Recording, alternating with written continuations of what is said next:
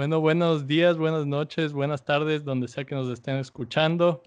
Mi nombre es Richie y les doy la bienvenida a este episodio de Bad Habits. Es un episodio muy especial eh, porque tenemos unas increíbles invitadas que nos van a ayudar a navegar el tema del aborto. De nuevo, este es nuestro segundo episodio acerca del tema, pero hoy vamos a tratar eh, un poco más específicamente los eventos que se dieron en el Ecuador recientemente con la despenalización del aborto. Eh, resultado de violación. Entonces es, es, condicional, aún es medio con asterisco ahí, pero bueno, igual eh, ha habido muchas celebraciones y a la vez también muchas controversias alrededor de eh, lo que se dio. Así que hoy queremos hablar un poco acerca de las reacciones generales a este evento y de ahí también nuestros invitados nos van a dar eh, todo su conocimiento específico en sus áreas de interés y de sus profesiones para ayudarnos a entender este tema. Entonces, eh, si pueden por favor introducirse a nuestros oyentes para que les conozcan, eso sería creíble. Eh, Andre, tal vez quieres ir tú primero. Sí, claro que sí, con mucho gusto. Antes de empezar con mi introducción, tengo que confesarles algo y es que en verdad yo siempre he tenido este sueño loco de hacer como un programa de radio o algo así y esto se le parece mucho, entonces no calculen la emoción que tengo de, estar aquí. Realmente es un honor de, compartir con ustedes eh, este tema tan interesante. Bueno, eh, yo me llamo Andrea Salvador, soy médico, me gradué en la Universidad San Francisco de Quito y actualmente estoy realizando mi año de medicina rural en un pueblito que se llama Poalo. Está cerca de la Tacunga más o menos porque realmente nadie ha escuchado de este pueblito. Eh, actualmente pues manejo todo tipo de pacientes, entre ellos obviamente eh, embarazos adolescentes, ¿no? Em, eso es lo que podría decir por mi parte. Dome, no sé si te quieres presentar ahora.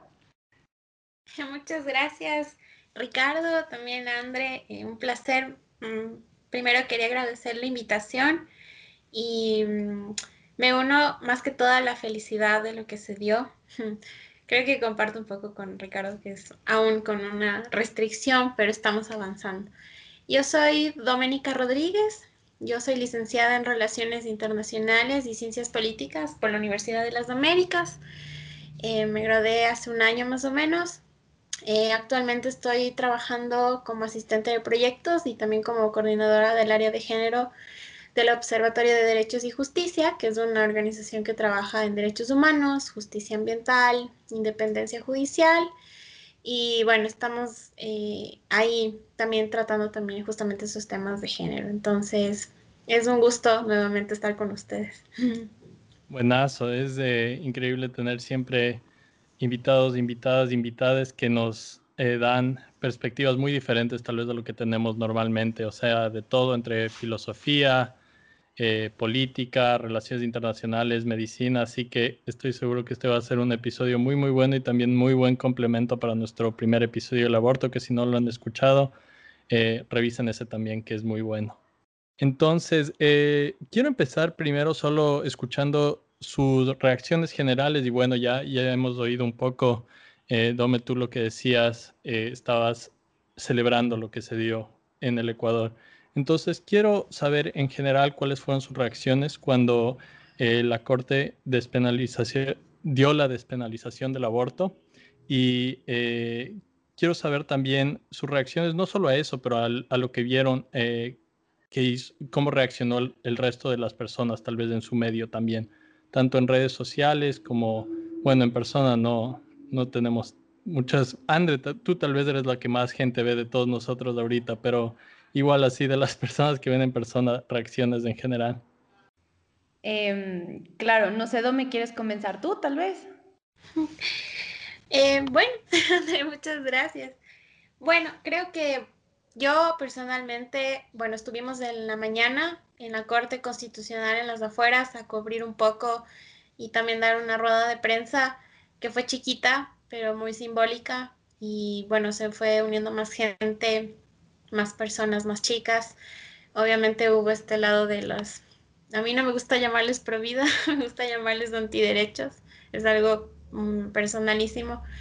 Y claro, nos estuvo muy tranquilo todo, creo que nosotros más que todo como en, el, en, el, en la ola verde, como lo decimos, estuvo muy, muy pacífico todo, muy tranquilo, em, eh, para la espera, ¿no? De cuál iba a ser la decisión de la Corte. Y después, por motivos de trabajo, tuve que retirarme, entonces con el equipo también. Pero bueno, nos enteramos cada uno por, por interno y bueno, mi primera reacción obviamente fue, y esto es literal, llorar. Yo lloré y la abracé porque mi mamá justo estaba al lado mío y le digo como, mami, despenalizaron el aborto por violación al fin. Y solo le abracé y me quedé llorando ahí como unos tres minutos porque la verdad es una lucha que se ha dado tanto tiempo y, y te llega, ¿no? Te llega más cuando tú estás dentro de esa lucha, cuando ves la realidad desde, otras, desde otros zapatos, como yo siempre digo, es tener empatía de no pensar qué harías tú, sino qué haría la otra niña o esa mujer que no tiene ese acceso, ¿no?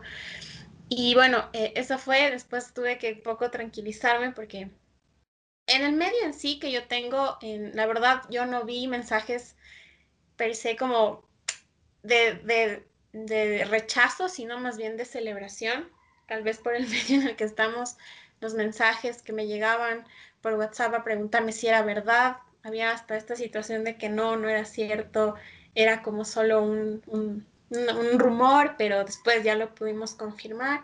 Entonces creo que internamente también con el equipo nos llamamos, porque con esto que no se puede uno presencialmente ver, tal vez hubiéramos celebrado en la oficina juntos, pero no lo, no lo pudimos hacer. Hubo llamadas, le llamé a mi jefa, también estaba llorando. Entonces creo que una parte emocional también hubo respecto a, esta decisión que tanto esperábamos, creo que no esperé yo, al menos cerrar la anterior semana así, de esa forma. Y creo que es una satisfacción, como digo, un poco aún que está no totalmente hecha, porque aún hay mucho camino por hacer.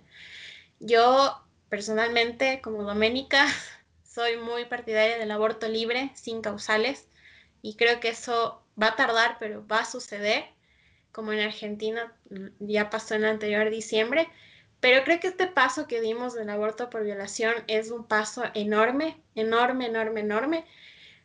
Y mm, creo que eso es, ¿no? La situación de felicidad de pensar que ya esto va a cambiar un poco. Entonces, como les digo, aún sigo con la emoción, me temblaba el cuerpo. Y es una reacción normal, creo, porque también no solo ha sido un trabajo mío, sino de otras compañeras, de mi trabajo, de los movimientos feministas, de las otras seis accionantes que ingresaron también esta acción a la corte. Entonces, también es pensar cuánta lucha hay articulada y que no es solo algo que uno hace personalmente. Uno pone su granito de arena en el área que tiene, pero esto se articula obviamente con otras personas que están a tu alrededor. Entonces, eso. Eh, y nada, eh, creo que fue un, miércoles justamente que fue lleno de emociones y, pensar que ya pasó, creo que es como que aún estamos mm, tratando de digerirlo aún. Entonces sí, fue de, fue de mucha, mucha emoción. Personalmente les cuento, entonces sí. No sé, André nos contaba que es médica, entonces no sé cómo lo vivió porque me encanta conocer estas partes. Creo que médicamente es, en el área de medicina obviamente es otra situación, ¿no? Mi reacción fue bastante distinta a la tuya porque obviamente tenía que mantener mi compostura en el consultorio, pero, eh, o sea, sí me emocioné bastante. Em, yo también estoy a favor del aborto em, en ese sentido por, por el tema de salud más que nada. Este es un tema sumamente controversial, eh, eso lo sabemos todos, eh, pero yo más que nada estaba feliz y emocionada de saber que, em, bueno, yo a diario, como les dije, eh, atiendo pacientes y todo, y por, por mis manos han pasado eh, muchos adolescentes embarazadas, entonces conocía su situación, algunos eran productos de violación, otros no, entonces todo esto me hizo pensar como que, wow, um, puede existir un cambio en todo este sistema que que hace que, que antes eh, las personas que, que, se embarazaban, las adolescentes que, que habían sido violadas incluso por personas dentro de su círculo familiar, pues tenían que parir al hijo de su violador, o sea, este es, es, un hecho realmente abominable. Entonces, yo más que nada me emocioné pensando en las pacientes, que de seguro va a haber muchas más personas que, que pasan por esa situación, eh, y eso lo puedo decir porque, eh, bueno, o sea, el tema de la rural, o sea, de, de, de estar al frente de pacientes ya reales, eh, y salir de mi burbuja de comodidad, se podría decir, eh, me hizo ver que fuera de todo, la, realidad del país, el sistema de salud es algo preocupante. O sea, em, yo creo que el tema de la despenalización del aborto eh, va muy de la mano con lo que es el embarazo adolescente y actualmente pues nosotros realizamos muchos programas de promoción de salud para justamente informar a la comunidad, eh, específicamente a los adolescentes. Por ejemplo, existe un club en mi centro de salud eh, en el cual podemos dialogar con los adolescentes. Lamentablemente, este tipo de, actividades a veces no tienen la acogida que quisiéramos. Em, sin embargo, yo creo que hay un largo camino que recorrer, eh, en específico con el tema de la educación sexual, porque, o sea, a veces, o sea, les puedo contar, por ejemplo, una experiencia que tuve sobre un paciente. Eh, era una chica, 13 eh, años, eh, embarazada, su novio ya tenía una relación sentimental durante unos dos años, pero el novio tenía 21 años. Entonces, obviamente este tema eh, fue un poco difícil de tratar porque, bueno, vino, se sentó la paciente y era el primer control de embarazo y obviamente hay que comenzar a preguntarle un poco de, preguntas incómodas, ¿no? Eh, decirle, por ejemplo, em, no sé si es que las relaciones sexuales fueron consensuadas y todo eso, pero a esa edad, 13 años, es, o sea, es muy difícil que la mente de un adolescente realmente entienda es el hecho de una relación sexual. O sea, eh, realmente la chica pensaba que eso era básicamente una obligación por ser la novia de, del chico y, se veía que estaba afectada realmente psicológicamente.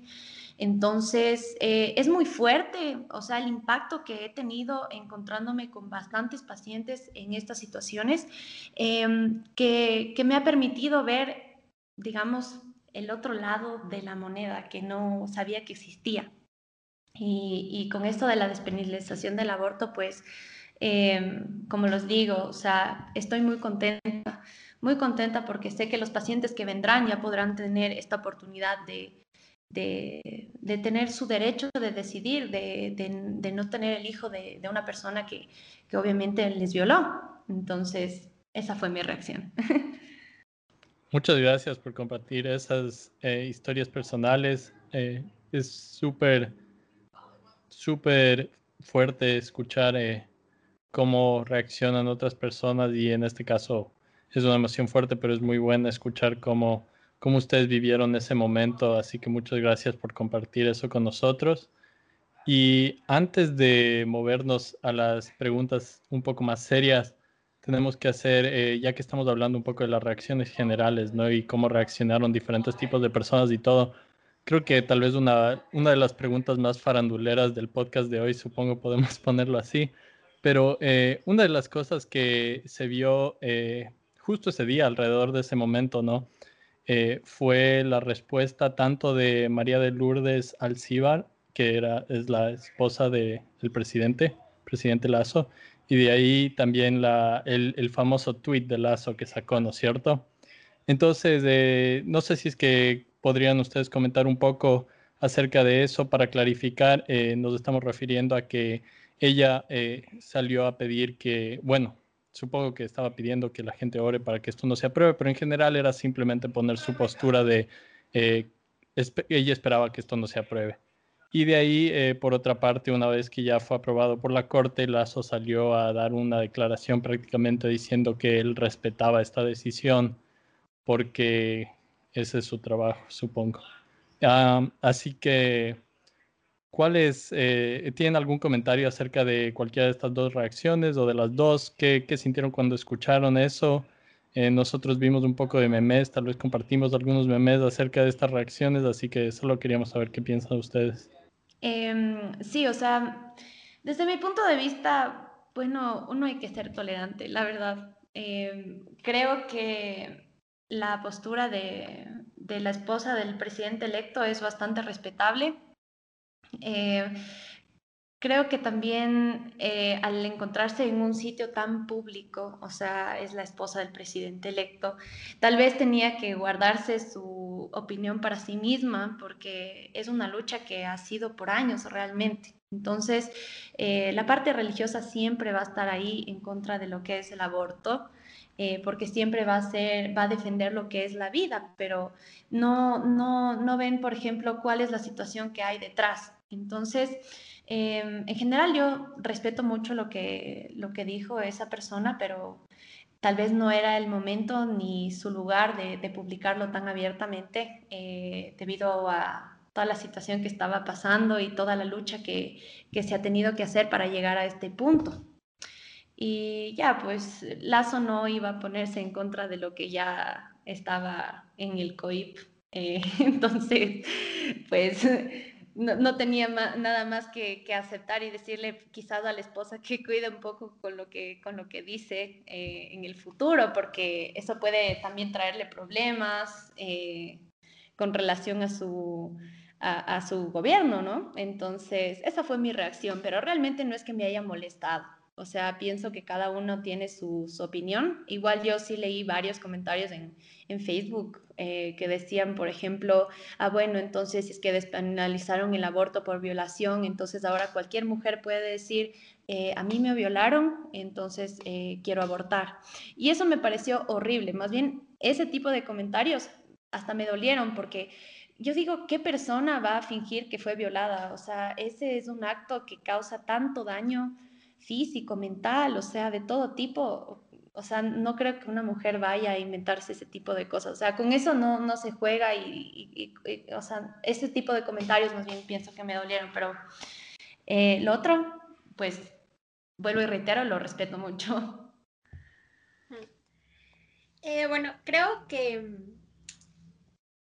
por un lado, yo quisiera como dar mi opinión de los dos sí creo que hubo una diferencia y creo que yo siempre he estado como pensando en eso porque a diferencia de lo que Lazo publicó cuando no se aprobó, o sea, en el COS, el Código Orgánico de Salud, y le pidió a Lenin que lo vete, em, creo que eso causó ya, ¿no? Porque conocemos que Lazo es un señor conservador en lo social, es que le ha costado bastante, bastante salir de eso, creo que el comunicado que sacó del COS, a diferencia del que hizo, que claro, es como presidente electo ya, que te da un, una, por decir, una situación de responsabilidad, ¿no? Con, con el país, estuvo muy sobrio, muy apegado a lo que él, mm, y es su deber como presidente, ¿no? Respetar las decisiones de cada de cada institución, de cada poder en este caso, y, lo, y, lo, reiteró. Todos sabemos que es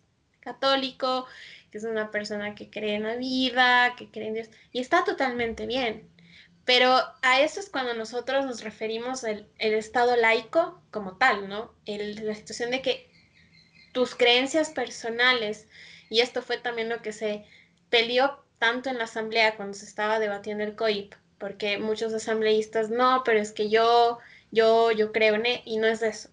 Es una situación de dejar eso y enfocarse que el Ecuador es un estado laico y dejar a un lado todo lo que tiene que ver posiciones religiosas, posiciones personales, creencias, como yo digo, y esto ha pasado a mí, siempre me dicen cuando esto converso en casa con personas un poco del ala conservadora, yo creo en Dios, soy muy creyente de Dios, eh, yo no creo en la iglesia, pero creo en Dios como relación personal y estoy a favor del aborto.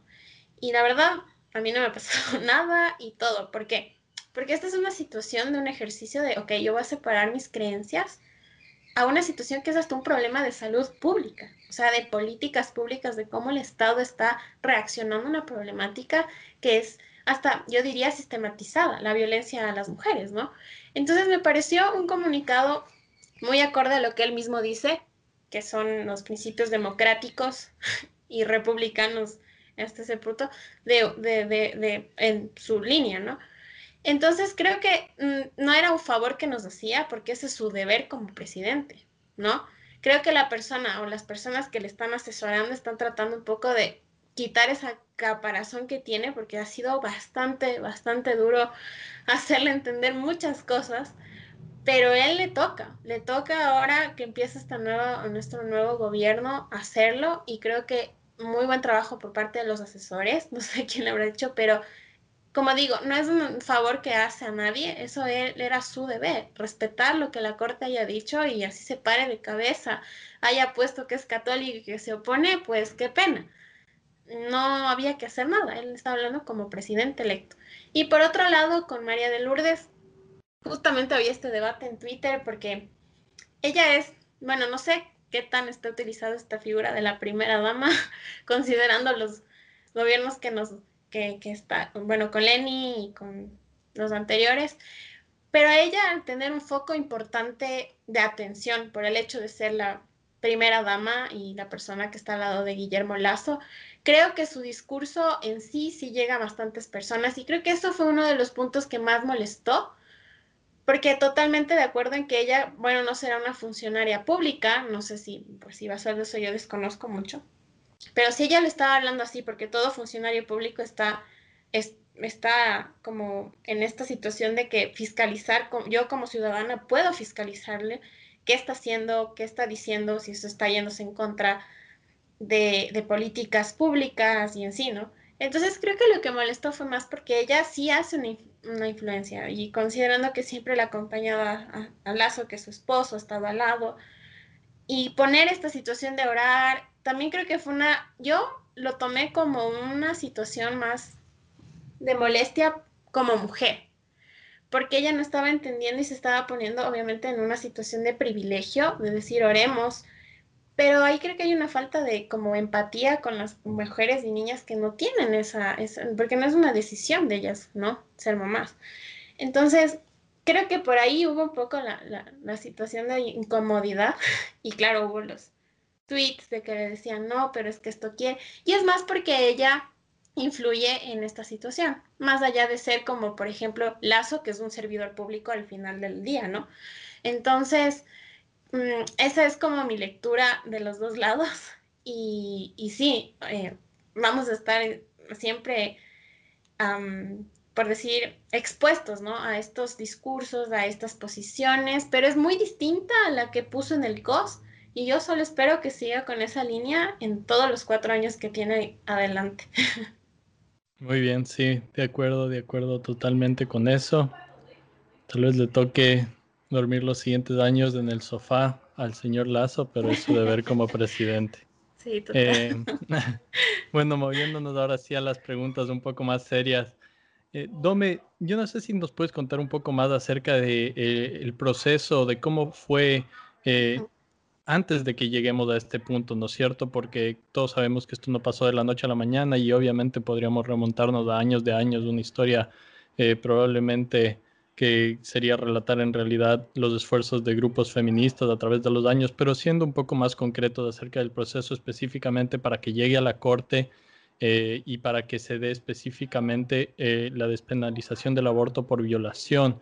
No sé, en el Ecuador, no sé si es que tú con tu conocimiento de política. ¿Nos puedes contar un poco más acerca de ese proceso? Claro, bueno, eh, nosotros desde, mm, bueno, yo voy a contar más que todo la vivencia, como les digo, a ver, yo trabajo con abogados y abogadas, pero obviamente mi, mi experticia es como, no experticia, sino área, porque aún me falta mucho, es como esta situación de la una visión politólogo, de politóloga y de internacionalista, ¿no? Ya un poco lo jurídico, eh, claro, yo comparto estas situaciones, pero ya son como, en este caso sería lo que pasó con abogados constitucionalistas, que son como los especializados en esto. Pero bueno, la vivencia fue ya empezando cuando esto ya empezó a debatirse en la asamblea, como todos conocemos, para las, estas reformas que se querían hacer al Código Orgánico Integral Penal, donde se encuentra el 150 que habla del aborto en sí. En el 2018 recuerdo que pedimos eh, como observatorio ir a comparecer ante la Comisión de Justicia, que era en ese momento Marcela Guinaga, creo que era la que estaba presidiendo, y se estaban tratando todo esto como retomar este debate y recolectar más que todo como em, qué pensaba la sociedad civil y en esa comisión recibieron a todo, ¿no? Recibieron a médicos, a médicas, recibieron a abogados, recibieron a sociedad civil, a organizaciones feministas, recibieron también, me parece, incluso mm, posturas religiosas, posturas un poco que no estaban como a favor de esto, lo cual era como su deber, ¿no?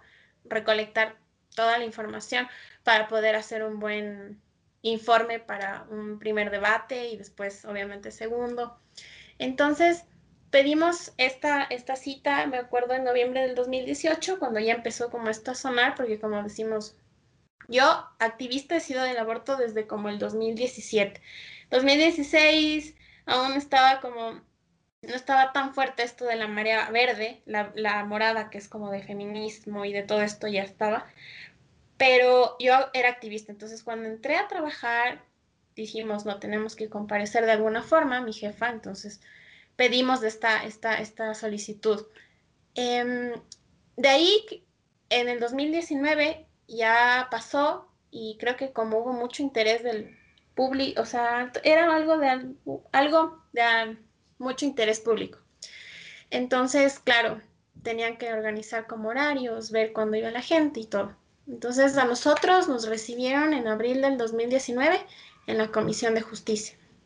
Em, eh, fuimos allá, incluso estuvo también eh, un delegado de Human Rights Watch, me parece, que nos tocó ese día, me acuerdo claro. Entonces, claro, él expuso por qué se debía despenalizar el aborto, por violación y todo. Desde la organización donde trabajo también expusimos como estos diferentes temas que tenía que por qué ser em, despenalizado. Y claro, nosotros tenemos este enfoque de que hay una discriminación. ¿Por qué? Porque, y esto planteamos también en la acción. Entonces hubo esta situación, se debatió como todos vimos en la asamblea y mm, llegó la noche triste, por decir así, en donde no se aprobó. Entonces, creo que también ahí hubo, políticamente yo la lectura que hago es, por ejemplo, hubo asambleístas que estaban en contra, pero no sé qué trabajo fue. Y después ellos cuando daban sus, sus intervenciones decían, no, no, obviamente yo pienso, yo estoy en contra del aborto yo, pero como legislador a mí me toca ver qué es bueno como política hacer, ¿no? Desde mi curul y qué puedo hacer yo, ¿no? Desde este, desde este espacio que a la final, como siempre digo, son funcionarios públicos. Pero también hubo, como sabemos, algunos asambleístas que o no tenían clara la noción, no sabían qué decir cuando intervenían, metían cosas de religión, metían cosas de, de Dios y así yo creo que no puedes legislar. Y algo tan importante como el aborto por violación tampoco. Y por último, también no sé si, si sabían lo de María Mercedes Cuesta, que al inicio dio un discurso que fue súper emotivo. No se presentó, ella aludió que estaba con problemas de salud y todo. Entonces creo que esto también fue una situación de los que se abstuvieron para votar, los que votaron en contra. Y fue un sabor amargo porque no fue tanta la diferencia que faltaba, pero creo que más allá es como esta situación de que falta despenalizar, yo digo siempre socialmente, las ideas y la mente de las personas en enfocarse en qué deben hacer. Fue un día triste, no se despenalizó y claro, mm, se archivó todo esto y todo. Entonces, después varias organizaciones decidieron ingresar acciones de inconstitucionalidad ante la Corte Em, obviamente, yo como digo, no sé mucho, pero de lo que he aprendido del lado de la abogacía es, claro, tú vas y, argumentas que te se te están violando derechos constitucionales. Y a la final pasa eso, ¿no? Fue una acción, después ingresó otra, hubo una acción de incumplimiento también, que es distinta a la de inconstitucionalidad, y así empezaron a sumarse tres, cuatro, cinco. Y nosotros ya estábamos en ese plan de hacer una acción y dijimos, ¿qué podemos hacer para que esto se mueva? Claro, la primera acción fue ingresada en el 2019, que ya es bastante tiempo atrás. Y después fueron ingresando, como ustedes sabrán. Desafío fue la primera que ingresó, que es la Fundación, Fundación Desafío.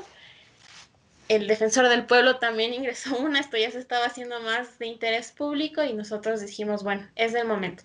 Obviamente cada acción tiene su argumento, tiene su, su posición. Nosotros lo hicimos en el hecho de que hay una discriminación, porque tanto la mujer que tiene algún tipo de discapacidad mental como la una mujer que fue violada, no están dando consentimiento en ningún momento. ¿Ya? O sea, una mujer con discapacidad mental que la están violando tiene acceso a un aborto, pero la mujer que es violada, que no tiene una discapacidad, no puede. Había una discriminación ya por el hecho de ser mujer, nosotras sufrimos una discriminación, pero esto daba a que hay una discriminación porque en ningún momento hay consentimiento, ¿ya? Es un acto en donde a mí me están violentando con discapacidad, con una discapacidad mental o sin ella. Entonces eso nos preocupaba porque decimos, bueno, me pueden violar y yo no puedo acceder a un aborto a pesar de que no tengo ninguna discapacidad. Y eso nos, nos, nos indignaba bastante. Entonces esa es una de las de, la, de los argumentos que nosotros usamos, porque claro, hay una discriminación también en el hecho de que no se puede acceder a esto. Em, como decimos nosotros los hombres, por ejemplo, no abortan, no tienen que pasar todo esto. Y ya de por sí el plan de una niña o una mujer violada, o sea, el plan de vida se rompe, se rompe desde el momento en que pasa esto. Ahora imagínate cargar con una maternidad forzada, doble, doble eh, violación a su plan de vida, a todo, o sea, destruida su vida, ¿no? Entramos con ese argumento no sé, las demás acciones plantearon otro distinto y bueno, en la sentencia se puede ver lo que la jueza consideró importante de nuestra acción, pero creo que hay que hablar de la importancia de lo que es el, el consentimiento en todo esto, ¿no? Entonces, la cosa es que el 150 tiene que hacerse solo a mujeres violadas, ya no con discapacidad mental, sino ya extender esa causal para las mujeres y niñas violadas, ¿no?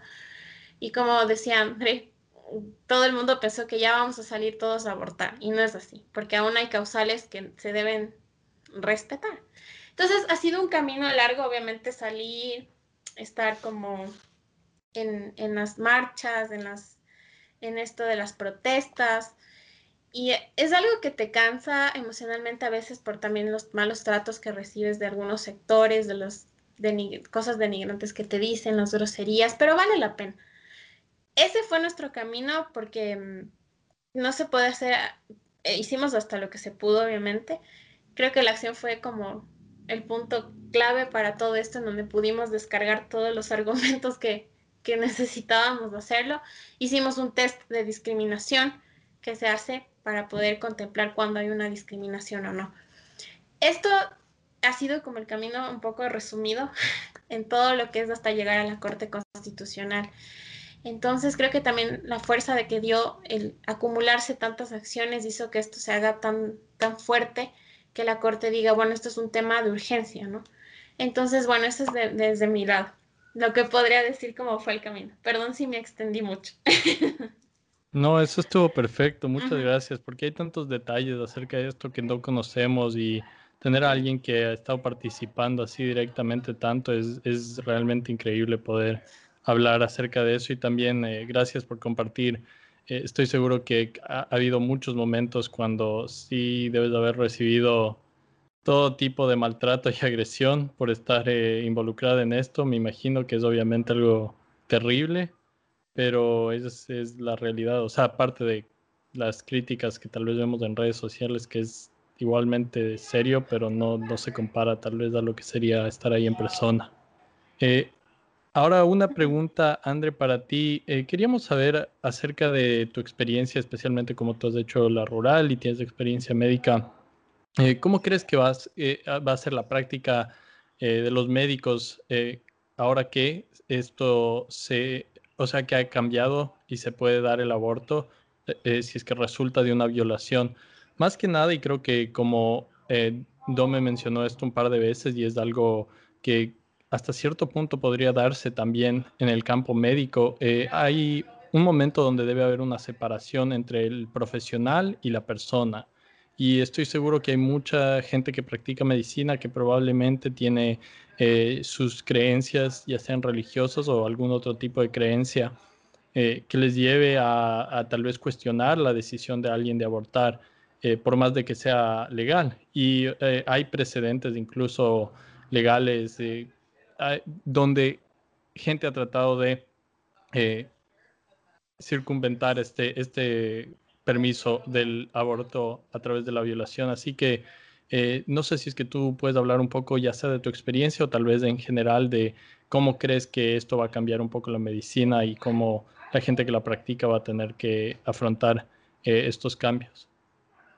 Ok, entonces, eh, bueno, como este tema es realmente bastante nuevo, em, pues en general en el campo médico no nos han dado ninguna pauta como para decir eh, por ejemplo, si un personal de salud, eh, por sus creencias, eh, cree que no está en la capacidad de realizar un aborto, puede elegir de hacerlo o no. Em, entonces, como te digo, es, un tema bastante nuevo. Sin embargo, he escuchado que en algunos países en Europa, por ejemplo, Em, todo depende del médico. Si un médico no, se siente preparado, no sé, eh, espiritualmente o religiosamente a realizar un aborto, eh, pues simplemente tiene el deber de buscarle un reemplazo que sí lo haga, eh, siempre velando por la salud del, del paciente. Entonces, pienso que eso podría suceder incluso aquí, porque em, Claro que entiendo el lado de que uno tiene que dejar un poco de lado las creencias y todo esto porque se trata de la salud de un paciente, pero en general el, tema de las emociones juega bastante eh, en el tema cuando uno está haciendo un procedimiento, por ejemplo. Entonces uno tiene que estar con los cinco sentidos y si de pronto ese, ese médico es súper religioso, es, em, defiende la vida con capa y espada y, de repente le viene una paciente en esa situación, o sea, pienso como médico que sería mejor decirle, sabe que yo respeto mucho su decisión, pero eh, le voy a referir a otro médico que, que, sí va a estar dispuesto a realizarle este tipo de, de procedimientos, porque como cualquier em, procedimiento médico tiene sus riesgos. Entonces, em, obviamente hay que buscar a alguien que esté 100% capacitado y, all in en, en, el procedimiento. Entonces, yo creo que eso sería de, de ese lado. Además, em, pienso también que se debe dar también otro tipo de educación hacia la comunidad, eh, hacia la comunidad para que ellos puedan eh, saber que pueden acceder a un, aborto eh, si es que sufren un caso de violación. Yo creo que este también va a ser un problema. O sea, yo les digo desde un aspecto rural. Em, les puedo comentar sobre mi pueblo, o sea, eh, tiene una población que el 60% es indígena y la mayoría tiene sus viviendas en, en, las montañas, en un frío terrible, donde realmente necesitan por lo menos unas dos horas para bajar al centro de salud. Es por eso que a veces incluso nosotros realizamos visitas domiciliarias para ver, por ejemplo, controles prenatales o en general posparto también, una vez que ya dieron a luz en su casa, porque a pesar de que uno insiste que por favor acudan al hospital para que den a luz, eh, es una cuestión cultural, una, una, tradición. Entonces, aquí, por ejemplo, se han se han podido eh, entrenar a parteras para que puedan realizar este tipo de procedimientos con mayor seguridad.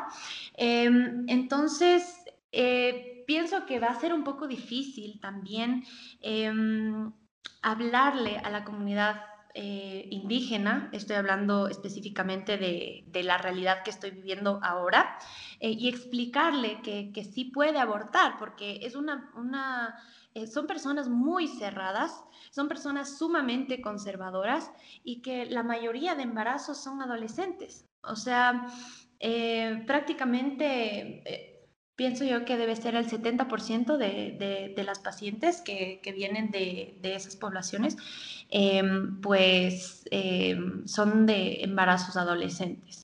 Em, y este, como vuelvo y reitero, todo este problema radica en que no existe una educación sexual. Por eso cada vez que tengo la oportunidad y tengo enfrente una paciente adolescente, eh, y viene, no sé, por un dolor de cabeza, de barriga, pues yo le digo y tomo esa oportunidad para indicarle qué es lo que debe hacer con relación a la educación sexual, porque la mayoría ya tiene su pareja, no sabe cómo cuidarse. Es impresionante, o sea, yo me he encontrado con, con, personas que, que, no saben sobre su propio cuerpo, que no tienen idea qué es una relación sexual, que cómo ocurre, si duele, no duele, qué causa, eh, cómo se generan los embarazos. O sea, es, es algo que, que yo me impacté porque pienso que es algo básico que, nos dieron quizás a todos en cierto punto de nuestras vidas, en nuestras clases de biología, y, eso no se vive aquí. Entonces, pienso que, ok, em, va a ser muy difícil eh, hacer que la comunidad entienda exactamente eh, este tipo de situaciones. Eh, como les digo, o sea, son personas sumamente conservadoras igual, entonces no, no sé cómo se lo vaya a tomar por ese lado. No sé si, si, si sepan que, por ejemplo, después de una violación, en verdad sí, sí tengan el bebé o decidan terminar con el embarazo. Eh, no sé qué tan cómodos se sientan con eso. Eh, en todo caso, pienso que, o sea, igual es un avance súper grande en el tema legal, en el tema de medicina, porque es un problema enorme a nivel de salud pública. Em, yo estaba igual investigando algunos datos para, comentar esto en, este podcast y, por ejemplo, había encontrado que el 15% de las muertes maternas eh, se producen justamente por algún aborto clandestino es algo sumamente preocupante. Eh, aquí yo creo que en el Ecuador eh, lo que más nos dicen, al menos a los médicos rurales o, las personas que trabajan en el medio de salud pública del ministerio, eh, pues que la muerte materna es lo peor que nos puede pasar. O sea, nosotros les cuidamos a las embarazadas como ustedes no tienen idea. O sea, les hacemos un seguimiento desde el primer control, le hacemos una captación, les llamamos para que vengan al control porque a veces no, no lo hacen. Y, es realmente preocupante porque de, repente ya dan a luz y tenemos que ver cómo está el niño, cómo está la mamá. O sea, son muchas cosas que, que influyen en el cuidado del embarazo en general. Entonces, em, además, eh, como vuelvo y reitero, o sea, el embarazo adolescente en general en nuestro país es una cosa preocupante. O sea, em, había visto que, por ejemplo, en el 2019 eh, existieron 5.600 embarazos adolescentes. Es, es una brutalidad, o sea, es una, es, es una cantidad enorme.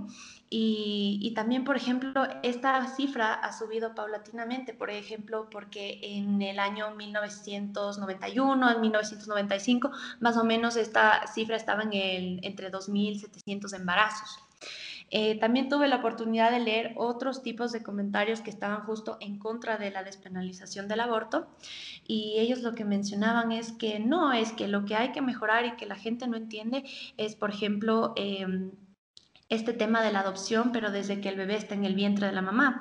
Y, o sea, seamos realistas, como que va a ser imposible dar darle casa a, un, a 5.600 niños si lo ponemos de este modo, ¿sí?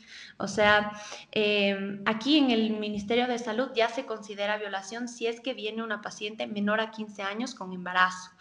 Es un proceso súper largo y súper complicado porque hay que hacer una investigación, una investigación médica, hay que hacer un reporte, hay que llevar a la fiscalía, hay que hacer un formulario de violencia y todo sigue, como les digo, un procedimiento judicial, eh, se manda también una consulta con psicología, o sea, son tantos componentes que, que, incluyen en este tema que, que, como les digo, es muy difícil saber cómo va a reaccionar luego la gente con, con eh, acceso al, al aborto y cómo se va a manejar el sistema de salud también, cómo, cómo va a ser ese tema de que si el médico puede decidir o no, si realiza o no el aborto yo igual personal pienso, eh, personalmente pienso que un médico por decirle no a un paciente, eh, no, sabe que no le puedo realizar el aborto, no deja de ser profesional, ¿sí? Yo respeto mucho eso y, pienso que el deber como médico lo único que tiene que hacer es referirle a, otro doctor que sí, que sí puede realizarle el aborto y, ya.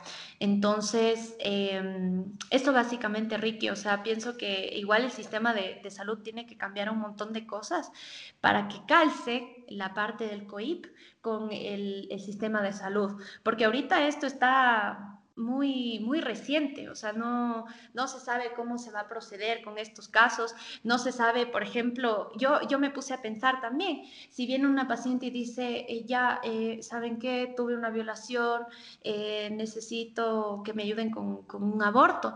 O sea, yo ahí me pongo a pensar, o sea, bueno, tengo que llenar la hoja de violencia, todo eso, tengo que ir a la fiscalía, incluso a veces nos piden a los médicos ir a declarar sobre estos, estos casos, ver si es que existe existen señales de agresión y todo lo demás. Y, luego, ¿qué, no? ¿A dónde le refiero? ¿Qué hago? Entonces, como te digo, esto es muy nuevo. O sea, eh, supongo que debe haber en algún momento una parte 3 de este tema eh, para, para, para, ver cómo ha evolucionado esto y, en qué mismo termina, eh, cómo recibe la gente que, vive en zonas rurales. Eso es lo que me preocupa más. eso, eso, eso con respecto a tu pregunta. Nada, muchas gracias. Y ahí eh, empezaste a hablar también bastante de, los obstáculos que, existen eh, en el futuro, ¿no? Y el futuro cercano. O sea, ni siquiera eh, tocando el tema aún de, bueno, este ha sido yo creo que lo que ha estado en las mentes tanto de personas que están en contra como a favor del aborto, ahora que se dio esto. Y ahora, ¿cuándo viene la legalización total del aborto? ¿No es cierto? O sea, tantos los que les temen como los que están ya esperando, todas las personas que dicen, bueno, eh, no, no nos detengamos aquí, ¿no es cierto? Entonces podemos seguir y deberíamos seguir. Eh, entonces, eh, para cerrar, tal vez rápidamente, o si es que quieren, tómense todo el tiempo que quieran, pero yo sé que, André, por ejemplo, ya tocaste los problemas que hay y prácticamente en este momento no sabemos, ¿no es cierto? Hay muchas cosas que no sabemos. Pero si es que igual podrías hacer tal vez, eh, digamos, un esfuerzo o simplemente si es que tienes ideas de qué podría ser, pero no es seguro aún, también puedes mencionar este tipo de cosas. Eh, un poco tú mencionaste mucho tanto lo que es el, aspecto médico de esto, o sea, los doctores que van a estar en esta posición, los profesionales médicos van a tener que tomar ciertas decisiones que por el momento eh, no están muy claras. Y también hablaste mucho de lo que es el, ámbito social, público, eh, educar a la gente acerca de cuáles son sus nuevas eh, posibilidades.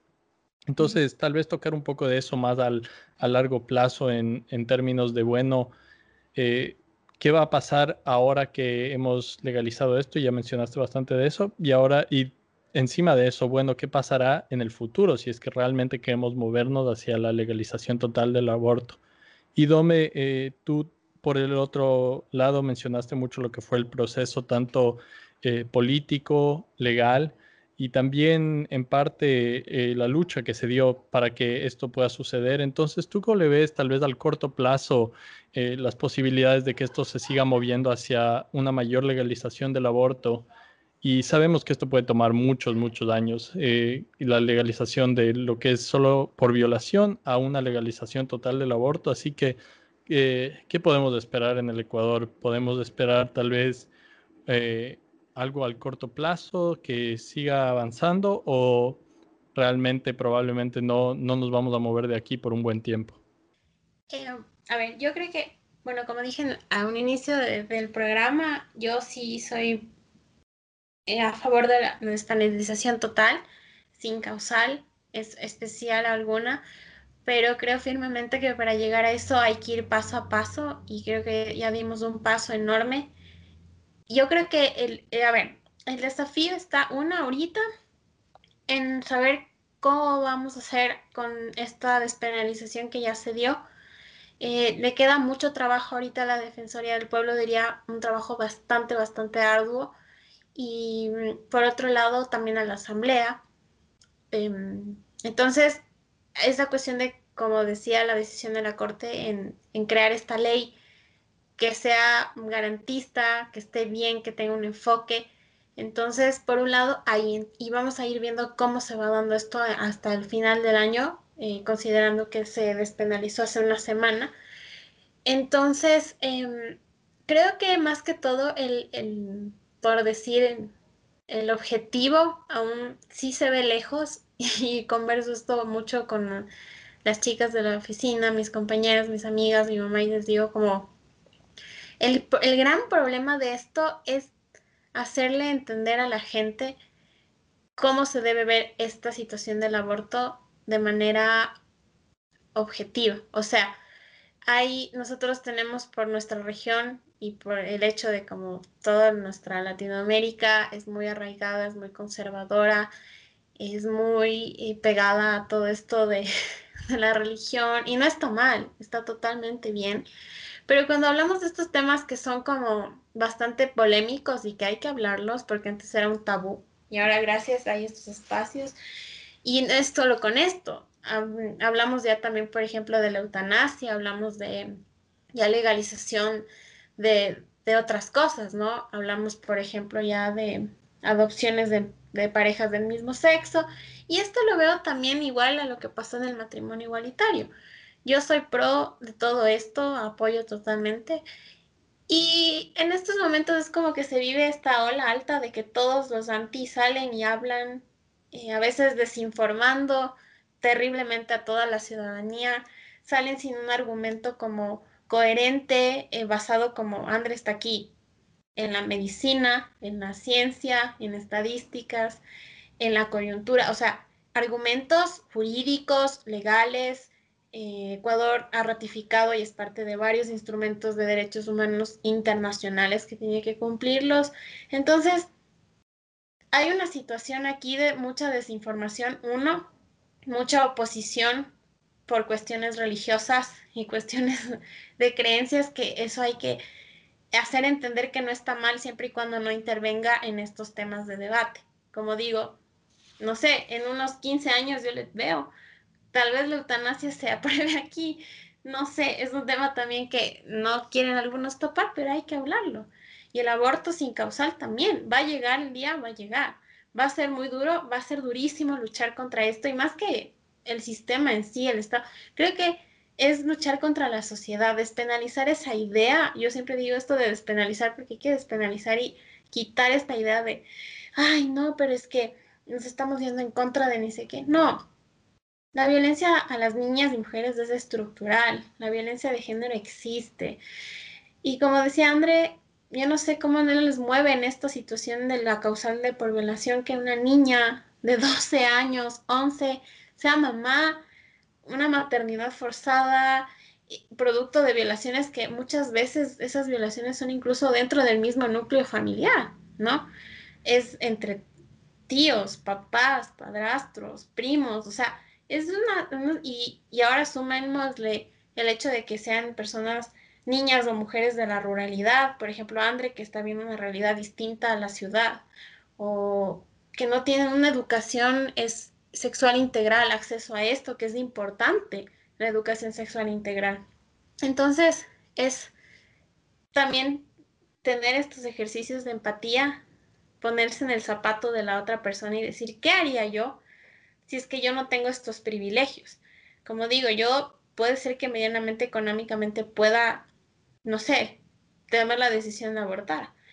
Pero hay otras niñas y mujeres que no están en mi lugar económicamente, socialmente, eh, en educación, y es triste saber que no hay estos ejercicios y que mucha gente habla solo desde el yo, es que yo no podría hacer eso, es que ¿cómo van a hacer eso y no, es como estas situaciones de ponte en la realidad de estas niñas, de estas mujeres que no tienen esa misma realidad que tú estás teniendo. Entonces, como vimos en Argentina, fue una lucha que yo admiro un montón porque fue caída tras caída en agosto del 2018 cuando no hubo la otra media sanción en, en el Senado, hubo una tristeza, pero llegó ese día en diciembre en donde se despenalizó totalmente y digo, wow, un paso más. Así tome años.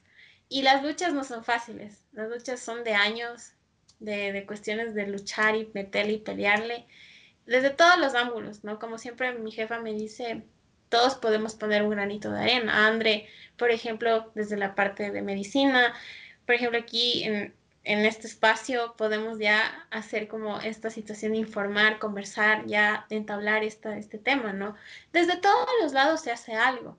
Entonces, creo que va a llegar, aún va a tardar un montón, pero yo tengo fe de estar viva y bien para ese momento en cuando se despenalice, pero falta mucho, mucho, mucho, mucho. Somos un, país muy arraigado en el conservadurismo social, en estas cosas de no, es que esto castiga, por ejemplo, Dios y todo. Entonces, no, hay que ya tener un debate serio, un debate a la altura. O sea, en la asamblea, habían asambleístas que decían, no, abortar se va a convertir en un deporte extremo.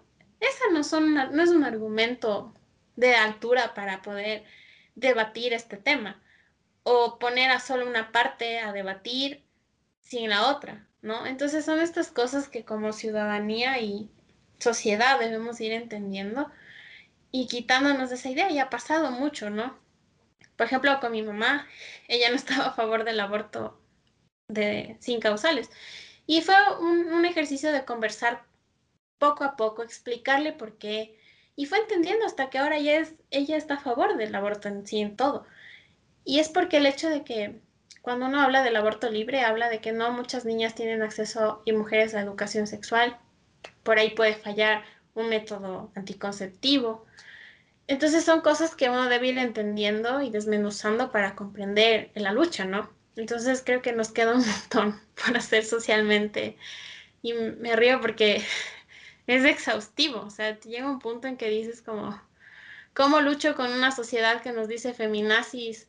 Ese día gritaban feministas aborteras, feministas asesinas, entonces es una descontextualización terrible y peor si desinforman, no puede ser.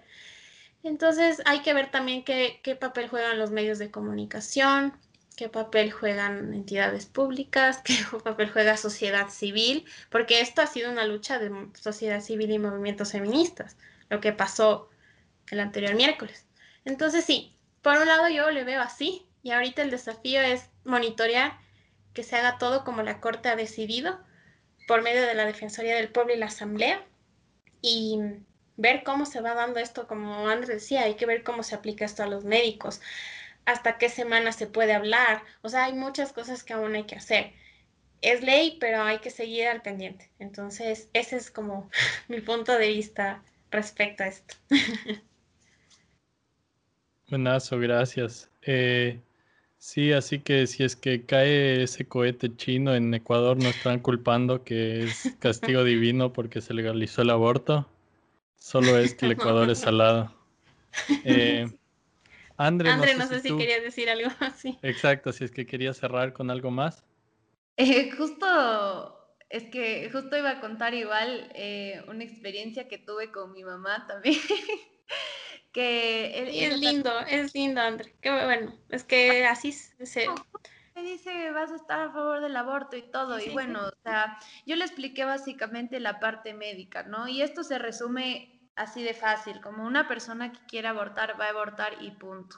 El problema es que las personas que tienen dinero pueden acceder a un sistema de salud que quizás sí le puede proveer con esos servicios y no va a tener ningún problema, su vida no va a correr ningún riesgo. Sin embargo, las personas que no tienen acceso a, esto, pues se van a lugares clandestinos y ya. No es que eh, ahora es como que, bueno, es legal y todo el mundo va a abortar, no, sino la persona que va a abortar, pues va a abortar, no importa si sea legal o no.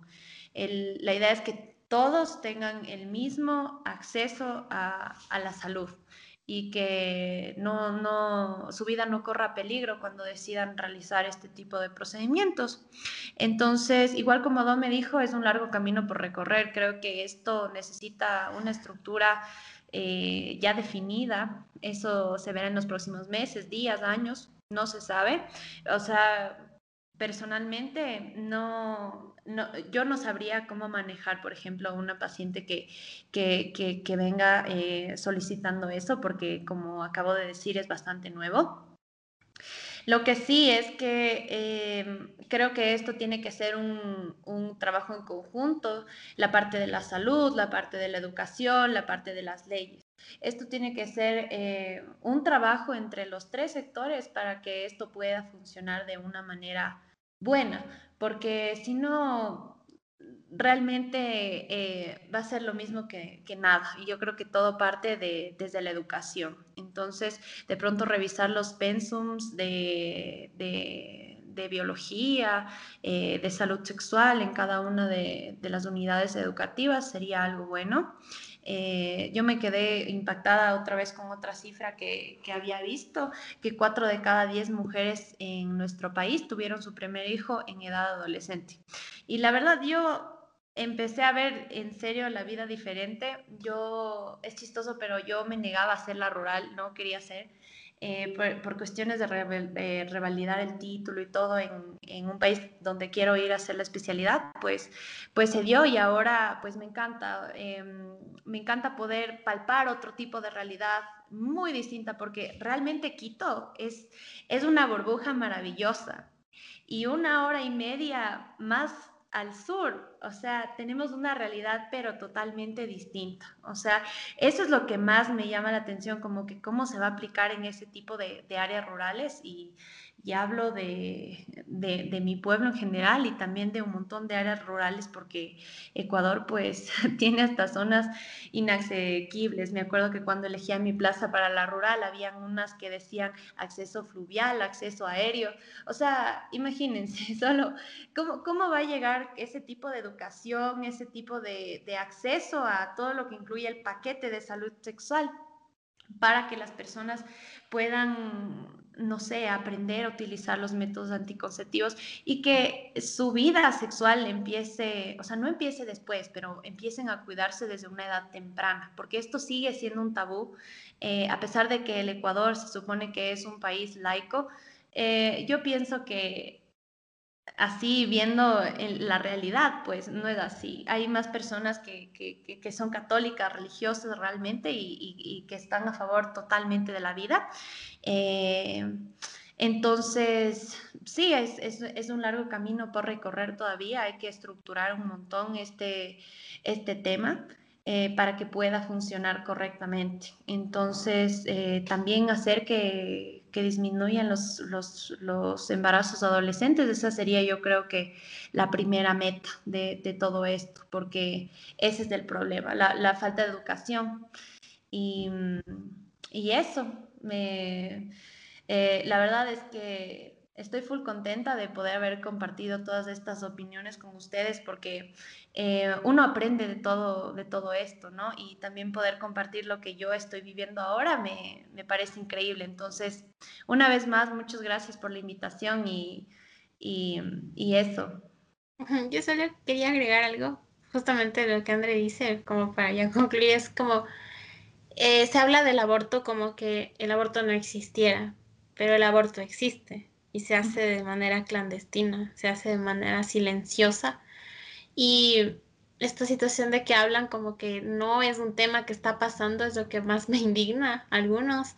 Y lo que André dijo es cierto, clandestinamente pasa, muchas niñas y mujeres están muriendo al irse a buscar desesperadamente cómo hacer, el no cargar el peso de ser violadas y encima ser criminalizadas, señaladas como unas delincuentes que están haciendo algo. Entonces son tantas cosas que rondan, pero nada, o sea, dejar como esta situación de que el aborto existe no es algo que no pasa.